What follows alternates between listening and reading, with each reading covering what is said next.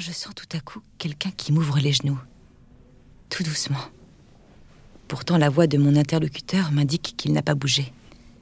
C'est donc une autre personne qui est en train de se faufiler entre mes cuisses?